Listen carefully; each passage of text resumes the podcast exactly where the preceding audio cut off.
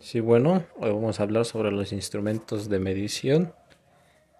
El vernier, micrómetro, goniómetro, flexómetro.